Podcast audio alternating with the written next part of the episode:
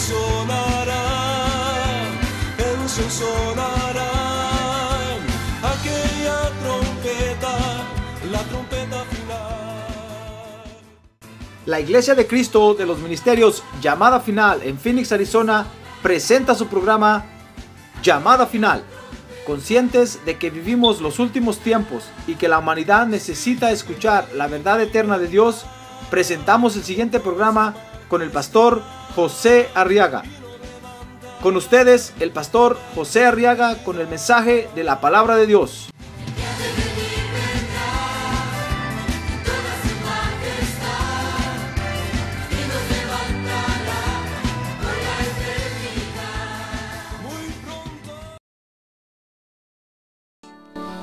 Vamos a leer el verso número uno.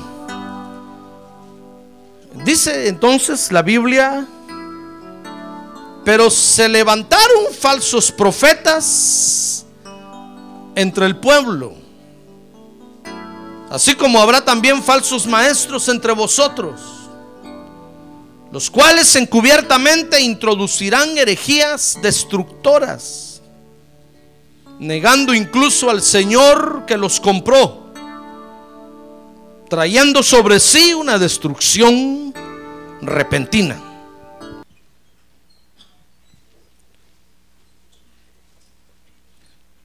Muy bien, y acompáñenme entonces ahora a estudiar acerca de, de este otro peligro, herejías destructoras. Herejías es con H, hermano, por favor, corrígelo ahí.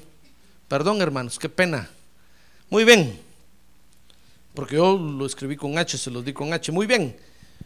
Este es otro de los peligros, entonces, fíjense, hermanos, que, que tenemos que enfrentar. Dice segunda de Pedro 2.1 que son herejías destructoras que se van a meter encubiertamente dentro de la iglesia. En otras palabras, fíjese, son personas son seres humanos que convierten la gracia de Dios en destrucción. Porque dice ahí Pedro que son herejías destructoras. Entonces son hombres, son hombres y mujeres que están dentro de las iglesias y tienen la habilidad, tienen, tienen el carisma, digámoslo así, de convertir la gracia de Dios en destrucción o para destrucción de la iglesia. El objetivo de, esas herejías, hermano, como estoy diciendo, entonces es destruir el Evangelio de Jesucristo. Amén. Por eso es un peligro del que nos tenemos que cuidar, hermano.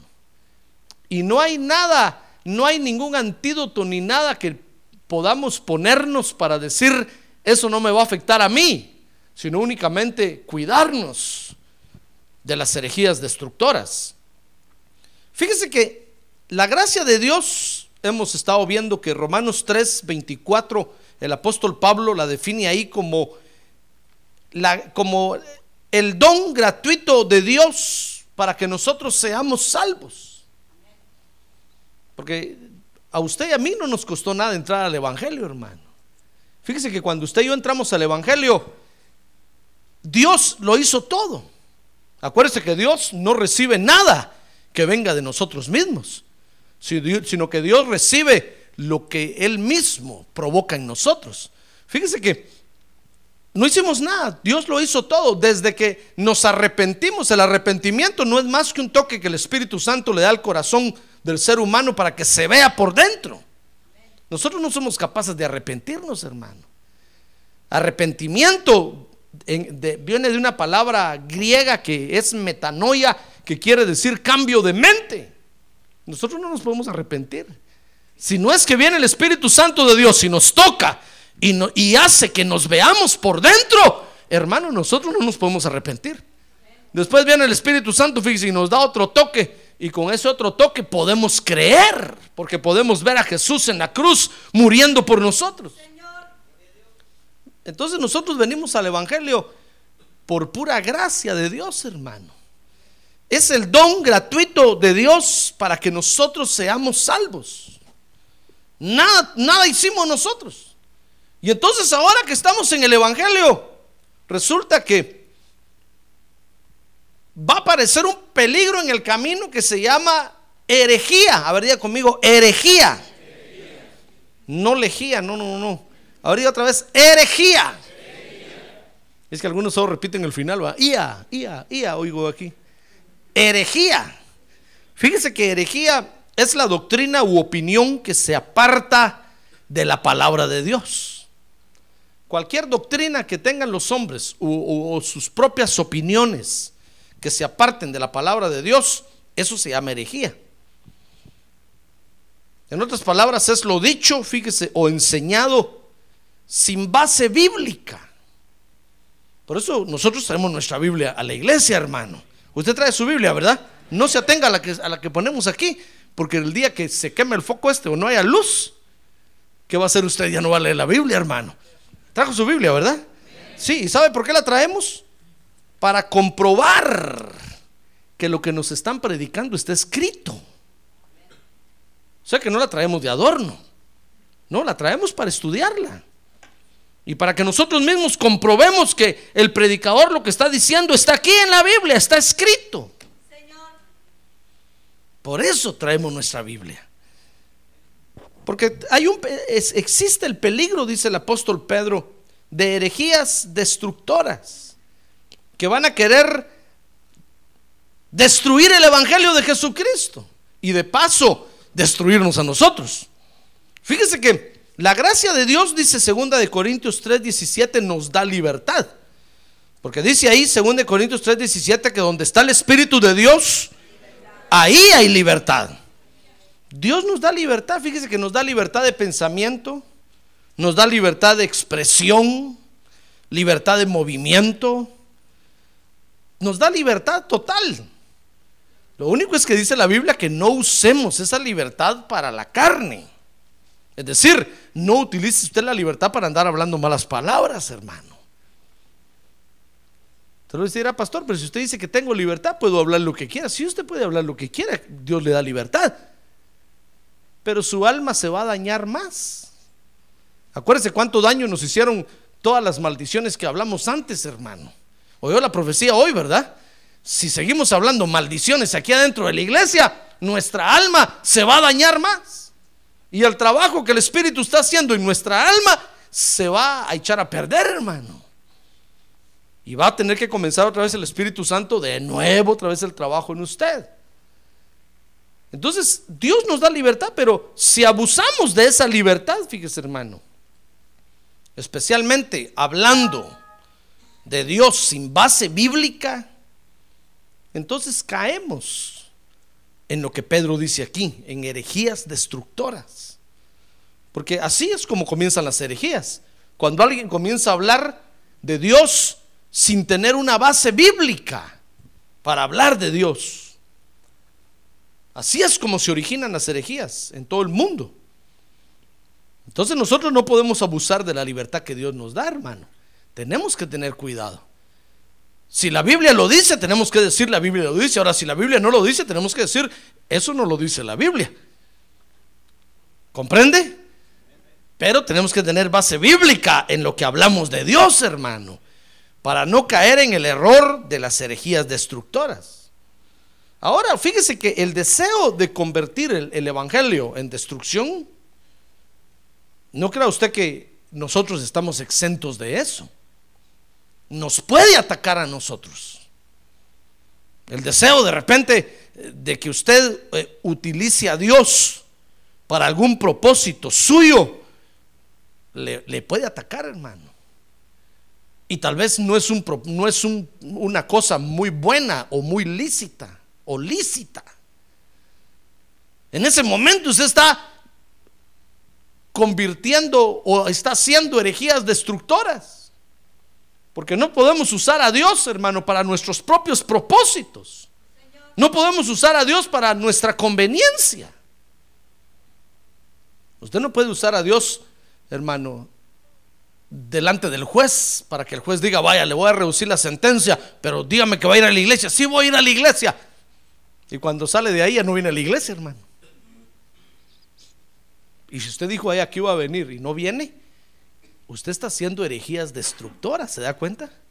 Porque usted está confesando, está confesando cosas que no va a hacer. Entonces le entra el deseo de manipular a Dios, de querer manipular a Dios. Y ese es un peligro. Ese es un peligro. No sé si le conté a usted la experiencia que tuve, que un, me preguntaba un hermano y me decía, mire pastor, yo, yo me casé, me casé solo por los papeles. Y al otro día de haberme casado, yo me, yo me, hubiera querido divorciar, pero yo ya creo que me dijo, no sé si cinco, seis o siete años ya casado y no amo a esta mujer y ahí estoy solo por los papeles. ¿Qué hago? ¿Me divorcio o no? Yo le dije, ¿qué quiere usted que le diga? Yo no le puedo decir nada. Lo único que, sí le puedo decir, le dije, es que usted se metió en un lío con Dios terrible. Porque está manipulando una institución de Dios. Usted se puede pelear, mire hermano, con el gobierno de los United States of America, se puede pelear con Chávez en Venezuela, se puede pelear con el que quiera, con Fidel en Cuba. Pero no se meta con Dios, hermano. Porque ¿a dónde va a ir para esconderse de Dios? Pero, mire, a veces nosotros manipulamos las cosas de Dios o, a Dios mismo para nuestra conveniencia. Eso se llama herejía destructora. Y dice ahí Pedro que a los que hacen eso, dice que les va a venir de repente una destrucción repentina.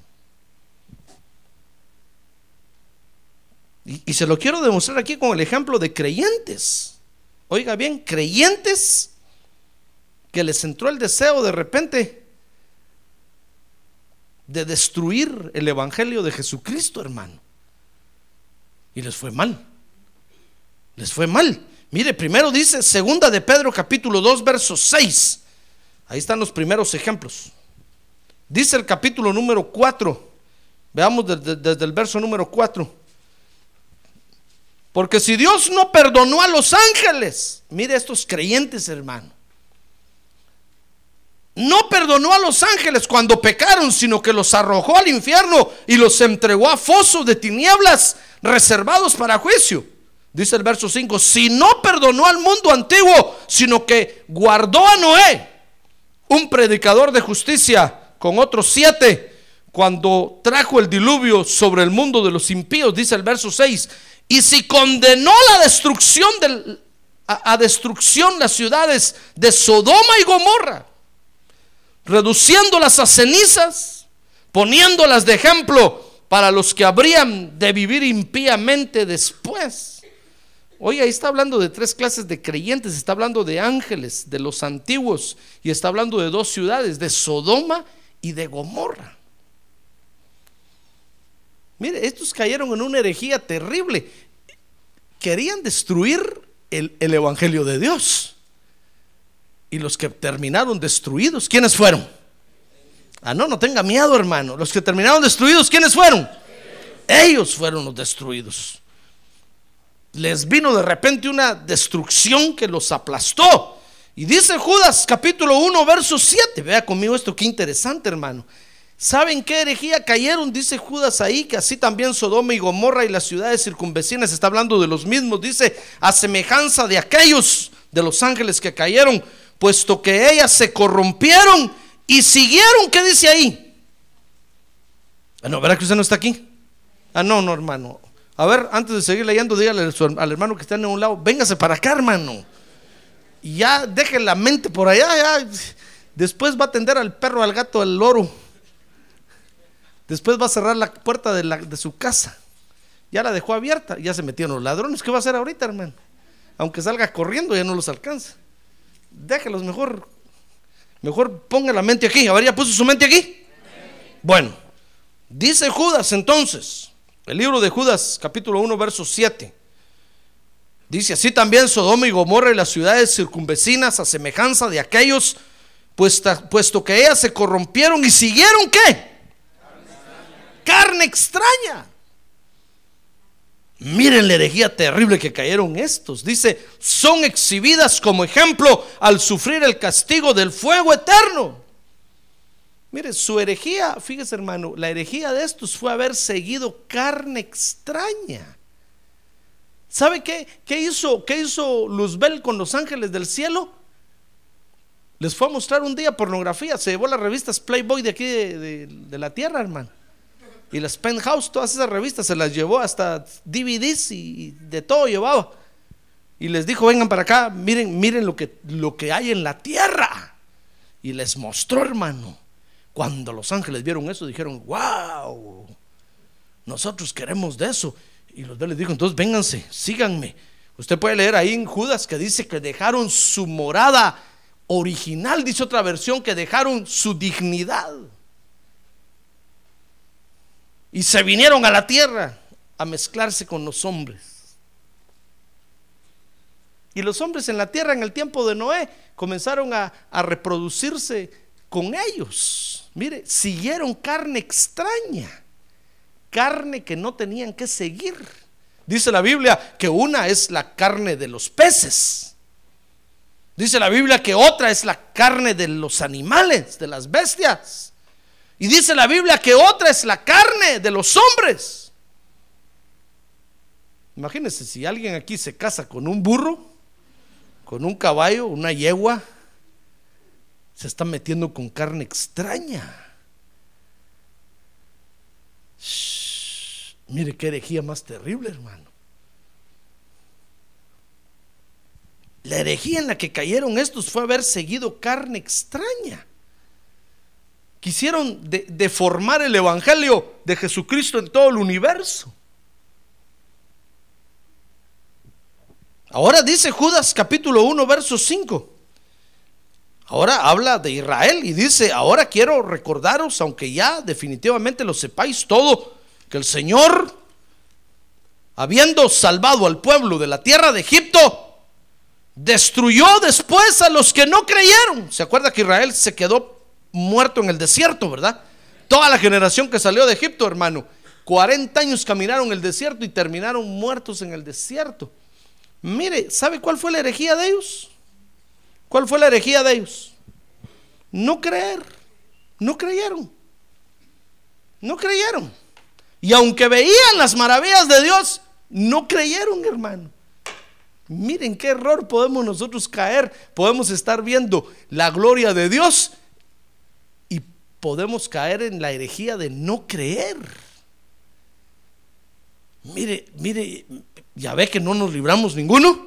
A ver, la que tiene un lado, usted no se libra, mi estimado hermano, dígale. Tenga cuidado, no va a resultar hereje. ¿Ya le dijo? ¿Usted no se libra? ¿No se libra? Le dijo. Mire, le estoy hablando de tres clases de creyentes que cayeron en herejías destructoras, hermano. Los ángeles del cielo, ¿quién se iba a imaginar que los ángeles en el cielo? Pero cayeron en herejías. El pueblo de Israel, todos los del tiempo de Noé, cayeron en herejías, hermano y pararon mal.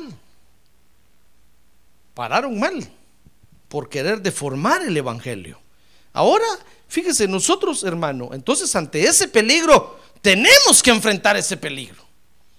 No podemos hacer lo que hace el avestruz cuando ve el peligro. ¿Sabe usted lo que hace el avestruz? ¿Sabe, el, el animal avestruz, verdad? Algún día le vamos a poner una foto de un avestruz ahí. Que tiene un cuerpón así, un cuello delgadito, delgadito y la cabecita está de arriba cuando, cuando lo están persiguiendo y lo van a matar, busca un agujero en la tierra y mete la cabeza nada más así, mire. Escondiendo la cabeza cree que ya no, ya no la ven. Entonces llegan los cazadores y con qué facilidad la agarran ahí. No podemos meter la cabeza entre la tierra, hermano. Tenemos que enfrentar este peligro. Hay una señal en, en este camino que se llama Jesucristo que dice, peligro, herejías destructoras. Ten cuidado. Y tenemos que venir y las tenemos que enfrentar. Dice segunda de Pedro capítulo 2 verso 1 que tenemos que enfrentar a hombres. Dice, se levantarán falsos profetas entre el pueblo, así como habrá también falsos maestros. Mire, son hombres y mujeres a los que tenemos que enfrentar. porque son falsos profetas y falsos maestros, dice ahí, segunda de Pedro 2.1, que encubiertamente, encubiertamente, ¿sabe usted lo que es encubiertamente? Tapado, solapado, escondido. Van a meter herejías destructoras entre nosotros, hermano. Eso quiere decir que de repente se le van a acercar ahí a usted y le van a empezar a hablar, mira, ¿sabías tú que esto y esto y esto? Pues no le digas al pastor. Y cuando se diga, ¿por qué no le puedo decir al pastor? Va a decir, es que esto es muy profundo y el pobrecito no lo va a entender. Le van a decir a ustedes que yo porque tengo una revelación tan profunda, tan profunda, sí, tan profunda que está metido en un hoyo. Ya va llegando al infierno. Tenga cuidado porque así es como se meten esas herejías destructoras dentro de la iglesia, hermano. Hombres y mujeres que de repente se les despierta el deseo por querer destruir el Evangelio.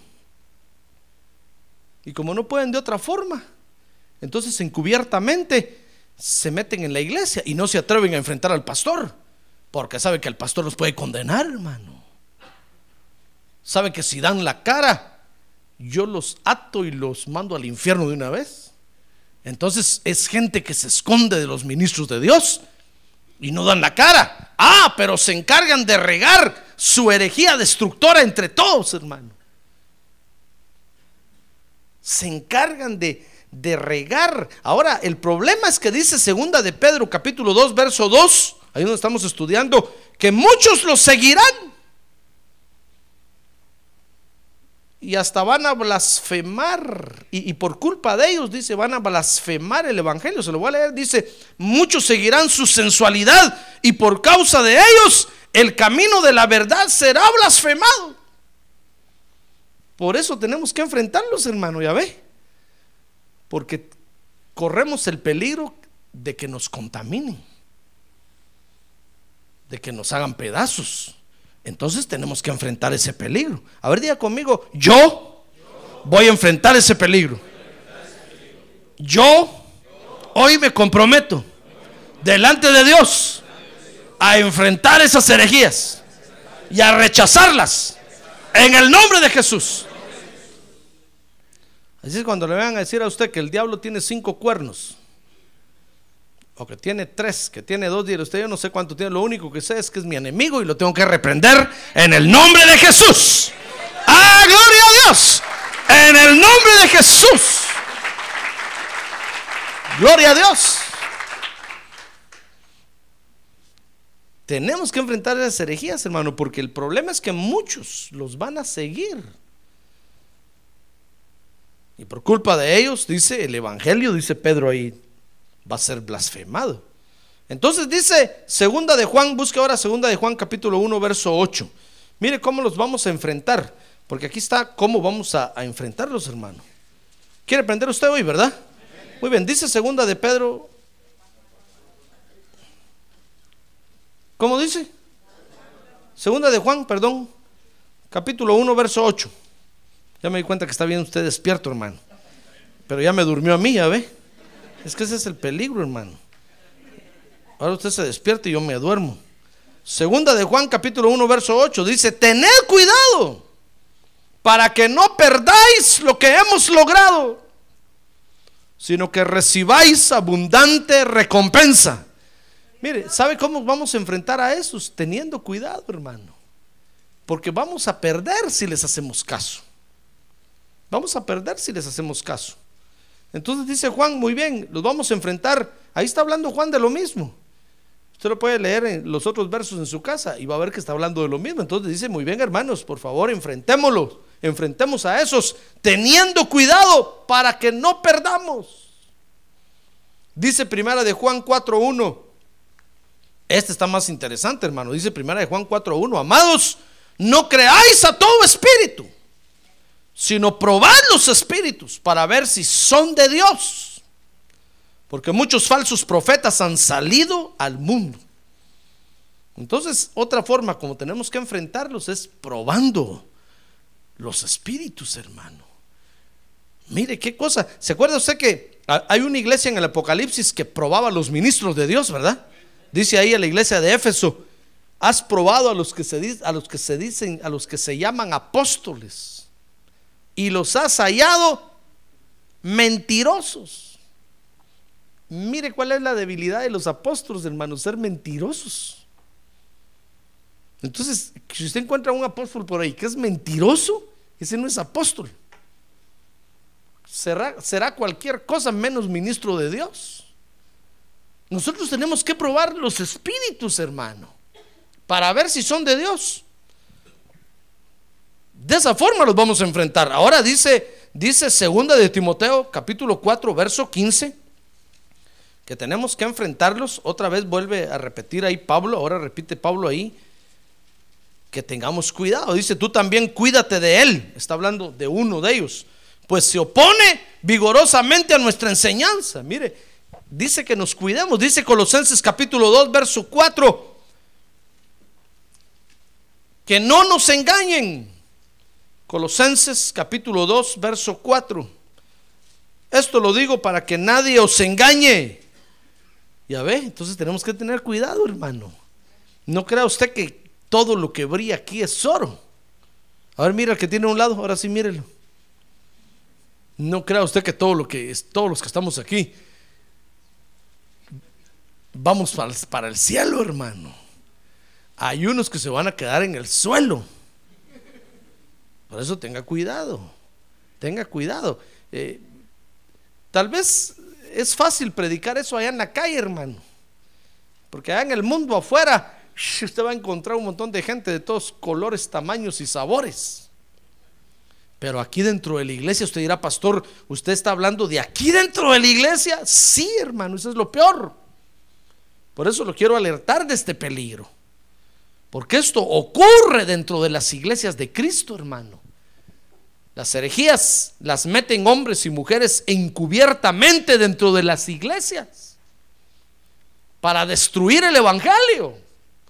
Lo que quieren es destruir el Evangelio de Jesucristo. Entonces tenemos que tener cuidado que no nos engañen, que no nos den gato por liebre, que no nos hagan de chivo los tamales. No sé por qué dicen eso, hermano, no, no, no me juzgue.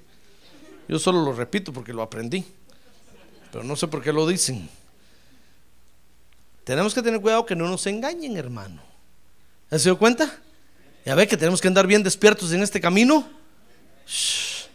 Ahora dice Colosenses 2.8 que tenemos que tener cuidado de que no nos hagan cautivos. Dice, mirad que nadie os haga cautivos por medio de su filosofía y vanas sutilezas. Mire, nos van a querer hacer cautivos. ¿Sabe lo que quiere decir eso? Lo que quiere decir eso es que van a, van a querer tener influencia sobre nosotros. ¿Sabe usted que hay personas que tienen, que tienen un espíritu muy fuerte y que fácilmente dominan a los demás, hermano? Y los demás se sienten sometidos a ellos con facilidad. Tenga cuidado. No se deje cautivar por nadie, hermano. Por eso usted ve que los bebés, por ejemplo, cuando las mamás los sacan, los bebés que están pequeñitos de meses de edad, y los sacan al mercado, los sacan a la calle. De repente, cuando regresan a la casa, vienen los bebés llorando y llorando y les da temperatura y la mamá no sabe qué tiene, no sabe qué es. Ah, es que afuera alguien con un espíritu así muy fuerte lo vio y lo influenció. Es lo que la gente conoce como mal de ojo. Eso es, eso es real, se llama mal de ojo. Porque algún endemoniado vio al bebé y con el demonio que tiene adentro lo influenció y los bebés son muy sensibles a eso, hermano. Entonces los bebés captan con facilidad eso y hasta temperatura les da.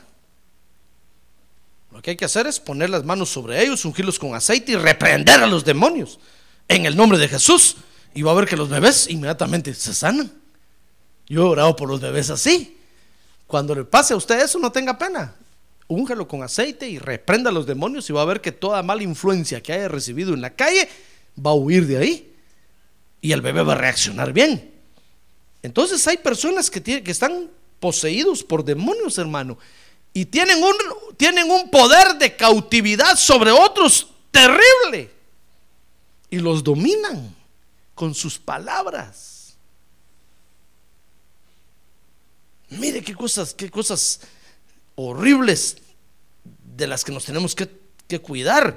Dice ahí el apóstol Pablo que tengamos cuidado que no nos hagan cautivos. Dice Colosenses 2.16 que tenemos que tener cuidado que nadie nos juzgue. Y dice Colosenses 2.18 que tenemos que tener cuidado que no nos defrauden. ¿Lo encontró, verdad? Dice el 2.16, por tanto que nadie se constituye en vuestro juez. Y dice el 2.18, que nadie los defraude de vuestro premio. Deleitándose en la humillación de, sí mismo y en la adoración de los ángeles, basándose en las visiones que ha visto, hinchado sin causa por su mente carnal. A ver que tenemos que tener cuidado, hermano. Mire, nosotros no seguimos a Jesucristo por visiones ni por sueños, hermano. Nosotros lo seguimos porque lo hemos conocido personalmente a Él. Y sabemos cómo habla Él, hermano. Pero no por sueños. No se deje usted guiar por sueños. Si de repente alguien le viene a contar que lo soñó a usted metido dentro de un hoyo ahí, dile usted yo reprendo al diablo en el nombre de Jesús y no estoy metido en ningún hoyo. No se deje influenciar, porque los sueños no, no son, Dios no los dejó para guiar a nadie, hermano.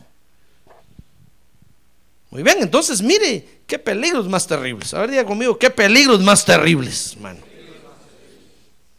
Y finalmente dice Filipenses 3:2. Mire, le leo todas esas citas para que usted vea cómo la Biblia nos advierte de este peligro, hermano. En toda la Biblia va a encontrar usted que corremos el peligro de las herejías destructoras. Dice Filipenses 3:2, cuidaos de los perros, cuidaos de los malos obreros y cuidaos de la falsa circuncisión. ¿Ya ve cómo vamos a enfrentarlos, hermano? Nos vamos a enfrentar teniendo cuidado nada más. Nos vamos a enfrentar únicamente teniendo cuidado de que, de que lo que nos hablen tenga base bíblica, de que lo que nos enseñen esté en la Biblia para que no caigamos en las garras de las herejías destructoras, hermano. Ahora quiero que vea conmigo rápidamente. A ver, dígale que tiene un lado. Ánimo, hermano, anímese ya, ya. va por la mitad el pastor, dígale.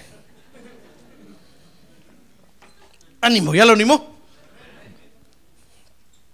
Ya ahorita va a ir a dormir sus ocho horas cabalitas a su casa, dígale. No tenga pena.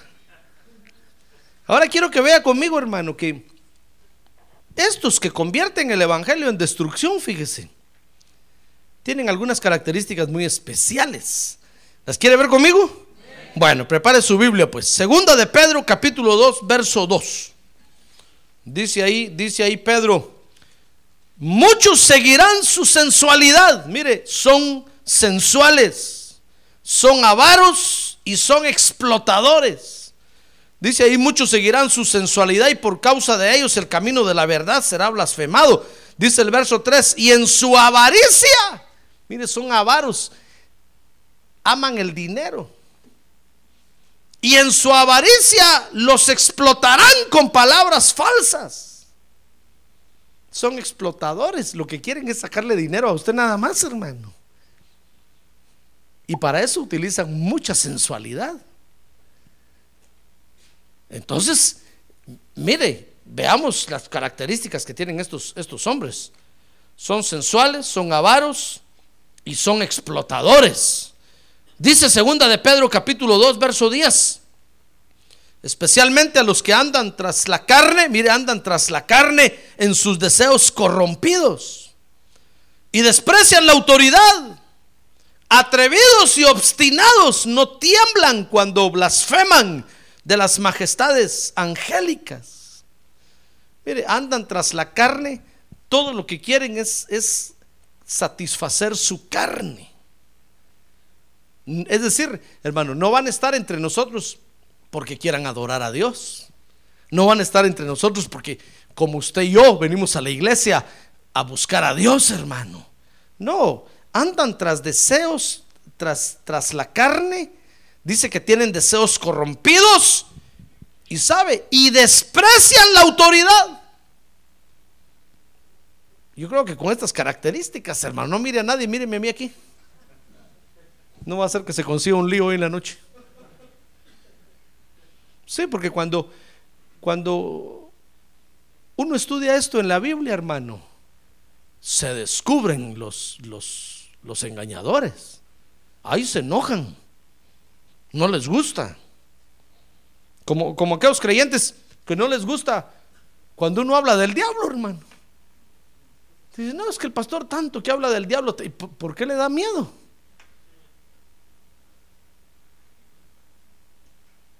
Dice un dicho que el que nada debe, el que nada debe, ¿qué? Nada teme. Fíjese que un día estaba Jesús con sus discípulos, dice la Biblia, cuando vio que venía el diablo, hermano. Y todo les dijo, vámonos de aquí, vámonos de aquí, porque ahí viene el, es el príncipe de este mundo. Y ese no tiene nada en mí, les dijo. Vámonos de aquí. Y se los llevó, hermano. Pero hay quienes les da miedo. Cuando uno habla del infierno, cuando uno habla del diablo, dice, no, es que yo no sé por qué mencionan eso en la, en la iglesia. ¿Por qué será, hermano, que les da miedo? Oh, es que algo tienen que ver con el diablo, que el Señor lo reprenda esta noche. Pues así, son estos, cuando se descubren se enojan. Por eso, a ver, dígale que tiene a un lado, sonríe, hermano. Sonría, porque si no sonríe van a creer que de repente usted se enojó. Muy bien, repito, andan tras la carne, tienen deseos corrompidos, segunda de Pedro 2.10, y desprecian la autoridad. Mire, dice segunda de Pedro 2.12. Leamos ese verso, dice, pero estos como animales irracionales, mire cómo habla Pedro de ellos, hermano, nacidos como criaturas de instinto para ser capturados y destruidos blasfemando de lo que ignoran, serán también destruidos con la destrucción de esas criaturas. Mire, blasfeman de lo que ignoran. Por eso, fíjese que dice la Biblia que aún, aún Miguel dice ahí, cuando Dios lo mandó a recoger el cadáver de Moisés, ¿se acuerda que Moisés murió en el monte Pisga, verdad? Antes de entrar a Canaán. Y cuando Dios le dijo que subiera al monte y Moisés murió, entonces dice ahí la Biblia que mandó a Miguel, al arcángel Miguel, a recoger el, cadáver de, Moisés, el cuerpo de Moisés. Y fue Miguel. Pero cuando fue, cuando Miguel llegó ahí donde estaba el cuerpo de Moisés, ¿sabe quién estaba ahí con el cuerpo? Satanás. Y entonces dice que Miguel empezó a pelear contra él por el cuerpo. Y dice que se lo arrebató. Y solo le dijo que el Señor te reprenda y se llevó el cuerpo de Moisés. Mire, pero estos, dice ahí, blasfeman de las autoridades, blasfeman de lo que no conocen. Mire, hay gente que se pone a maltratar al diablo, hermano. Están blasfemando de cosas que no conocen. A nosotros no nos han mandado a, maltratar al diablo. No nos han mandado a decirle diablo cochino, puerco, diablo, eh, cola sucia diablo cuernudo. No, no, hermano. ¿Sabe? A nosotros nos han mandado a reprender a los demonios en el nombre de Jesús, pero no insultarlos, hermano. Porque nos estamos metiendo en un lío. Dice ahí que ni Miguel se atrevió a insultar a Satanás, sino solo le dijo que el Señor te reprenda. ¿Cómo, lo vamos, ¿Cómo nos vamos a meter nosotros a esas cosas que no conocemos, hermano? Nos mandaron a reprender a los demonios. Amén. Entonces, eso hagamos. Y en el nombre de Jesús, los echamos fuera esta noche de aquí. Amén. Gloria a Dios, gloria a Dios, gloria a Dios. Gloria a Dios. Gloria a Dios. Pero estos destructores del Evangelio dice que blasfeman de lo que ignoran. Ahora dice segunda de Pedro 2.14, vea conmigo ahí, segunda de Pedro capítulo 2, verso 14, que tienen los ojos llenos de adulterio, nunca cesan de pecar. Dice que seducen a las almas inestables y tienen un corazón ejercitado en la avaricia. Son hijos de qué dice ahí de Dios. Hijos de maldición. Uy, hermano. Casi hijos del diablo. Son sobrinos del diablo. ¿Ya ve quiénes son? ¿Con qué razón?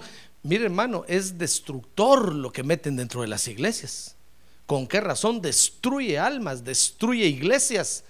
Si mire, son hijos de maldición, pura maldición traen. Por eso cuando usted se encuentre con alguno de ellos, aquí en la iglesia nunca se va a encontrar con uno de ellos. Pero cuando se encuentre con uno de ellos por allá, fuera, tenga cuidado, cuídese, que no lo engañen, apártese de ellos, porque lo quieren destruir a usted, hermano. Sigamos viendo otras características. ¿Quiere seguir viendo conmigo, verdad? ¿O ya le dio miedo? No, bueno. Dice segunda de Pedro 2.18. Segunda de Pedro 2.18. Dice, pues hablando con arrogancia y vanidad, seducen mediante deseos carnales por sensualidad a los que hace poco escaparon de los que viven en el error. Mire, tienen la característica de que hablan con arrogancia y vanidad, dice aquí. Ahora dice segunda de Timoteo 4:15. Mire qué características más feas, hermano. Dice 4.15, segunda de Timoteo 4.15, tú también cuídate de él. Está hablando Pablo ahí de uno de esos y le dice a Timoteo, cuídate de él, pues se opone vigorosamente a nuestra enseñanza. Mire, tienen otra característica de que se oponen a la doctrina de Jesucristo. Se oponen a la doctrina. Todo lo que se predica dicen, no, no es así. Y lo, y lo más delicado es que se lo van a decir a usted allá afuera, hermano. Y lo van a llamar a solas y le van a decir, sabes, eso no es así. ¿Y con qué base bíblica dicen ellos que no es así? No tienen. Sencillamente lo que quieren es destruirlo a usted. ¿Ya se dio cuenta? Entonces se oponen a la enseñanza. Dice segunda de Timoteo 4:10. Ahí Pablo está hablando de uno de ellos. Segunda de Timoteo 4:10 dice, pues Demas, así se llamaba este, Demas no es que Demas, no. Pues Demas, si usted lee ahí su Biblia va a ver que está con D mayúscula, ¿verdad? Dice, pues Demas me ha abandonado. Mire, era un, un, ministro de Dios y Pablo dice ahí, me ha abandonado habiendo amado este mundo presente. Y se ha ido a Tesalónica Crescente se fue a Galacia y Tito a Dalmacia, pero está hablando de este Demas, que lo ha abandonado porque ha amado este mundo más que a Dios. Entonces tienen otra característica y la otra característica es de que son amantes del mundo. Aman al mundo más que a Dios, igual que Judas, ¿se acuerda de Judas, verdad? Dice primera de Timoteo 6:4. Mire qué características más feas, hermano. Gracias a Dios nosotros no nos parecemos en nada a estos.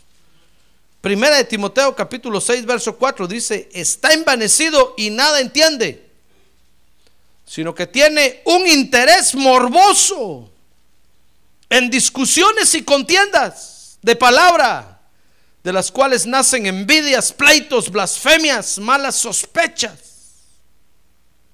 Mire, ya ve todo lo que provocan. Fíjese que tienen un interés morboso.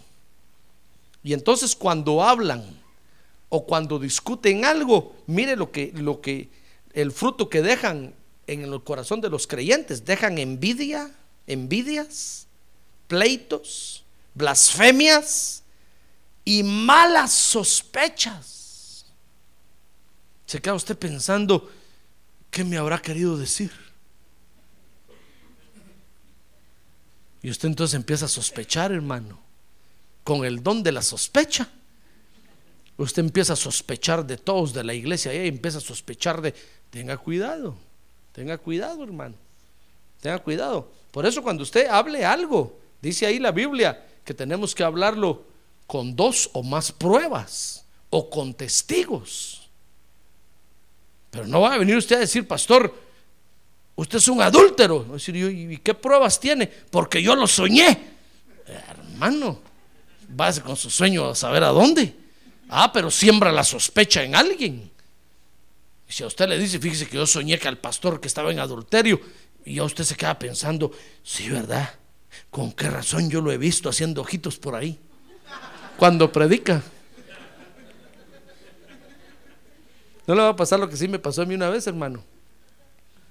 En un tiempo de mi vida yo padecí un poco de la enfermedad de los nervios y entonces yo tenía un tic nervioso en el ojo, fíjese, aquí. Y acá rato zapachado el ojo así.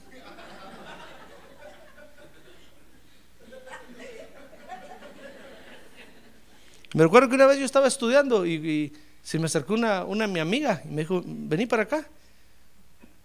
¿Por qué me apachas tanto el ojo? Me dijo. Le dije, no, yo no estoy apachando el ojo, pero si acá rato me miras y me haces así, ¿qué crees? Y ahí iba enojada, hermano. Yo le dije, mira, perdóname, con, con todo mi corazón te pido perdón, no, no te estoy insinuando nada ni nada, sencillamente tengo un tic nervioso.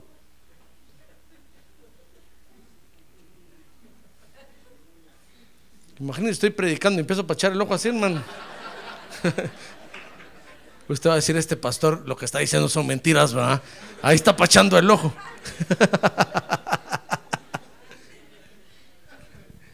Entonces se empieza a despertar sospecha, hermano. Mire todo lo que siembran estos hombres con estas herejías destructoras, hermano. Por eso cuando a usted le vengan a decir algo, gracias a Dios ahora existen los videos. ¿Ha visto cómo sacan los videos para todo ahora, verdad? Si no hay una prueba, hermano, no vale lo que se diga. Si no hay testigos, no se, no se quede usted con la sospecha, hermano. No, por eso yo le he dicho, yo le he dicho a usted, mire, cuando, cuando usted quiera saber algo de la iglesia, venga a preguntarme a mí. Yo con mucho gusto le voy, a, le voy a, decir todo.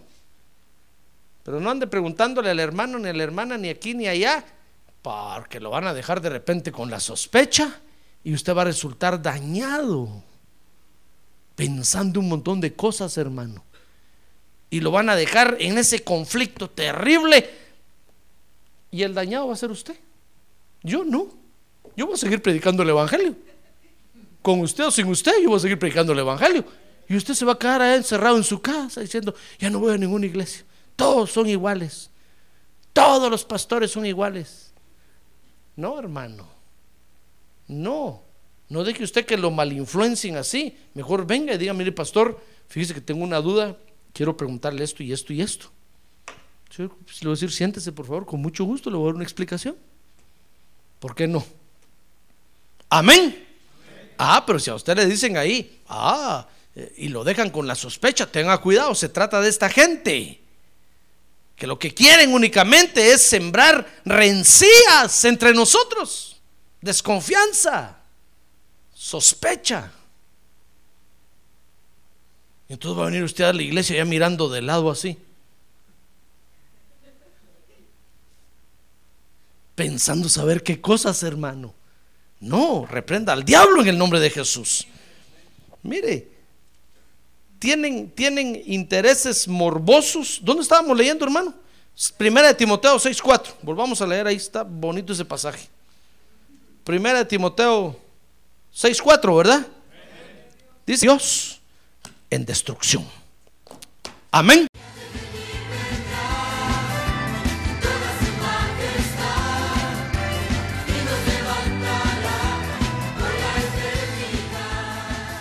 La Iglesia de Cristo de los Ministerios, llamada final en Phoenix, Arizona, cumpliendo con la comisión de Joel 2.1, presentó su programa, Llamada Final. Esperamos que nos vuelva a sintonizar la próxima semana a la misma hora por esta emisora. Los invitamos a nuestras reuniones en el 6023 Norte 71 Drive, esquina con Bethany Home Road.